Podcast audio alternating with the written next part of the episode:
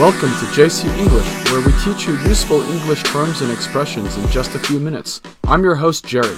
嗨，大家好，我是 Cecilia，欢迎大家回到 JC 英语从洛杉矶发的 Podcast。Hey Jerry, why do you look a little bit out of it today? Yeah, sorry, I've been a bit out of it all day today. It must have been all the food I ate this past week for Thanksgiving. 是这个感恩节过的哈、吃的太多了，太好的东西了。 Yeah, have you ever had one of those days when you feel like you're lost in a daze? 你说这个 out of it, lost in the daze，都是不在状态、走神儿的时候哈、啊。呃，是有，我有时候也会这样。There are plenty of useful and colorful expressions for this state of mind in English。好，那我们今天就来聊聊如何用英语说走神儿、啊、哈，不在状态。那么我们节目的文字版本呢，可以在微信公众号 JC 英语的推送文章里面找到，大家可以参考一下。那么刚才 Jerry 你说的是 state of mind。That's right. A state of mind is another way of saying how you feel. 啊、所以 state of mind 就是你的这个感受哈。 Yes, it can include emotions like happiness or sadness, but also those in between feelings, like when you feel like you've had a cloud over your head. Cloud over your head 就是心不在焉。 Yeah, keep in mind that someone whose head is in the clouds can be described as a dreamer, as in a daydreamer. But if you say that you have a cloud over your head, it means you generally feel down or in the dumps. 呃，总之就是心情不佳哈，所以导致这个状态不好，就像头顶上压着一片云一样，让你感觉到很有压力。 This especially affects me because when the barometric pressure is low, it can give me a sinus headache. 那、所以你看，这个语言里有些表达不是空穴来风的哈，它是有一定道理的。 Right, so on these kinds of days, I do feel a bit out of it. You can also say things like spaced out or in a daze. 嗯，你这个一口气说了三个表达哈，我们来看看 out of it。我们这个节目开头就提到了，就是说不是很在状态哈。那还有你提到 spaced out，那么 feeling spaced out，它的意思呢就是觉得昏昏沉沉的，注意力难以集中。 Right, so for example, you can say, That movie was so visually intense that I felt spaced out for the rest of the day after I left the movie theater. 嗯，这句话说，呃，那部电影在视觉上的这个刺激非常强哈，以至于我在离开电影院之后的那一天剩下的时间里呢，都觉得昏昏沉沉的。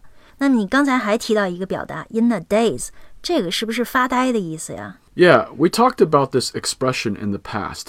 Being in a daze or feeling dazed and confused can be the result of fatigue, intoxication, or even injury. 呃，那所以 in the daze 也是状态不佳哈。那么说到这里，我还想起一个词 absent-minded。 Being absent minded is somewhat similar to this idea, but this has more to do with being careless and forgetful. 嗯，我觉得这个如果我们没有睡好觉，第二天早上呢就会觉得 absent-minded，人呢非常的恍惚。 Sometimes we call people who often seem to be out of it or absent minded space cadets.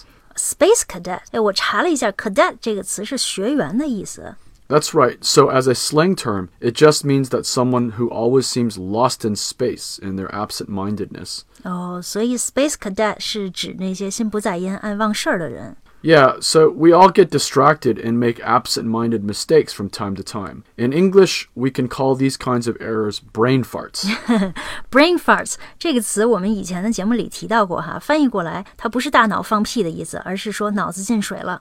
Yeah, it's a bit of a crude term, but also kind of funny. It's like your brain literally farts out a mistake. 嗯，我们都会有这样的时候哈，脑子突然间就短路了。 Brain farts can be embarrassing if you do or say something stupid at the wrong time. For instance, if you call your new girlfriend by your ex's name, for instance, that's a brain fart. 哎呦，这个可是大忌啊！看着现在女朋友叫前女友的名字，这个怎么得了啊？那么说到这个词，我想起来还有一个词啊，有点贬义，airhead。 Yes, airhead is a term that is more often associated with women, so in a sense, it's rather sexist. 啊，这样啊，这个词是专门形容女性啊，这个不是歧视吗？凭什么我们女人就 airhead 啊？嗯，那顺便说一句，这个 airhead 在俚语里其实有笨蛋的意思啊，就是头脑空空的，没什么东西。 Yeah, it is rather sexist, but keep in mind men who are similarly dumb can be called boneheads. 啊，所以 boneheads 是形容男人的脑子不够用。 You can also describe a mistake as boneheaded. 那你这么说的话，来举个例子吧，我们就明白了。 Well, for example, you can say, in last year's NBA Finals, J.R. Smith's boneheaded mistake in Game 1 was one of the reason his team ended up losing the series. 哦，你说在去年的这个 NBA 呃决赛当中呢，J.R. Smith 的愚蠢的错误是使他的这个球队最终失去了系列赛第一场的赛的原因之一，是吧？ Right. I'll never forget the look on his then teammate LeBron James's face. He was so upset and was gesturing at Smith as if to say, What's wrong with you?